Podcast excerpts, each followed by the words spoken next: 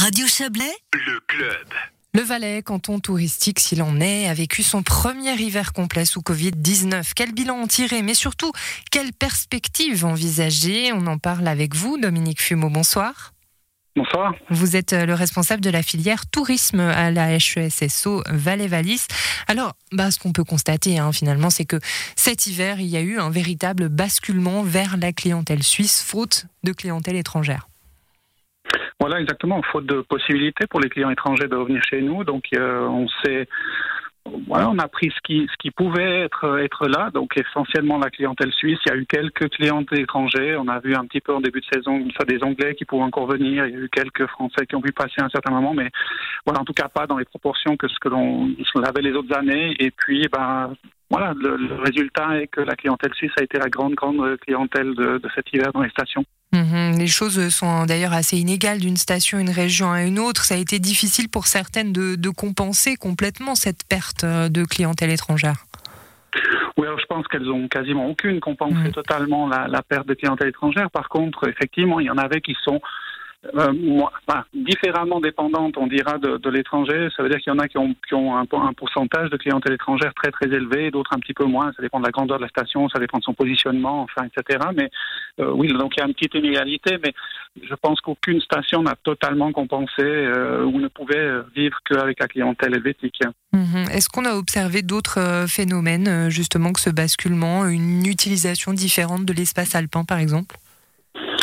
Alors pour l'hiver ou même pour pour l'année qui s'est écoulée, oui, on a vu des on a vu des changements. Ben, bien sûr que le, le, le, fait de se retrouver en montagne, de chercher un petit peu de, de tranquillité, j'allais dire, de pouvoir s'évader quand même de, de, de, ces espaces confinés, même si on n'a pas vécu un total confinement comme dans votre pays, mm. Euh, ça a été une chose qui a été beaucoup recherchée, soit en été, qui a été assez bon finalement l'année passée, et en hiver aussi, on a quand même cherché cette cette respiration, hein, le fait de pouvoir passer euh, du temps en montagne.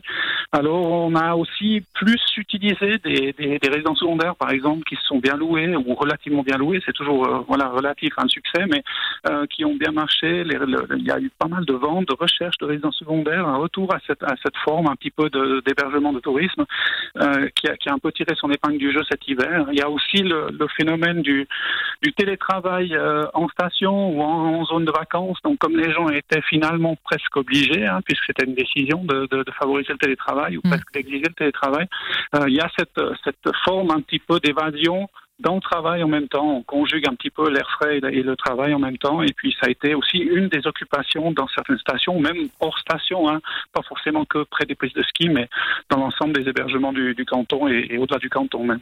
Est-ce qu'on a déjà euh, quelques chiffres marquants euh, de cet hiver, pour cet hiver?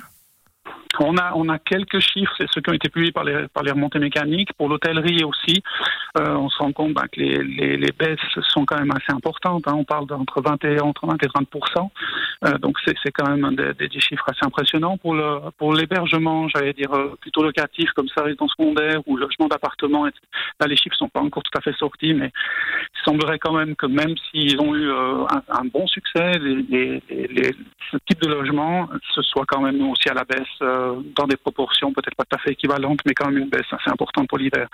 L'été était par contre, lui, un petit peu meilleur mm. dans le sens où, où, il y a eu des stations même qui ont eu des, des, des hôtels de, de, de, de, montagne en été qui avaient eu des très bons résultats, mais souvent vous avez déjà annoncé l'année passée, donc euh, enfin en fin d'année.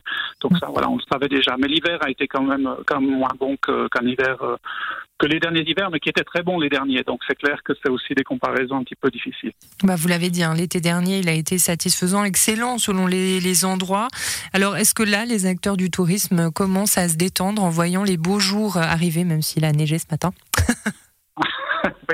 Non, la, détente, elle est toute relative. C'est comme la météo, hein, ça, passe un petit peu par, euh, les changements. C'est clair que la, branche euh, attend, on ne sait pas exactement à quelle sauce elle va être mangée, on ne sait pas à quelle vitesse ça va pouvoir s'ouvrir, à quelle vitesse le, tourisme, je dirais même continental européen, va pouvoir recommencer, se déplacer, euh, utiliser un petit peu toutes ces, tous ces, beaux produits finalement qu'on a qu'on a à offrir, mais qui peuvent pour l'instant pas forcément être être offerts. Alors on a un bon espoir bien sûr avec l'avancée du vaccin, on a pas mal d'éléments qui font que on peut se réjouir, mais là voilà c'est quand même assez assez difficile de se projeter puisque les, les, les décisions finalement des autorités politiques auxquelles on est suspendu euh, dépendent elles-mêmes de l'évolution de la pandémie et puis que, que ça change quand même relativement souvent.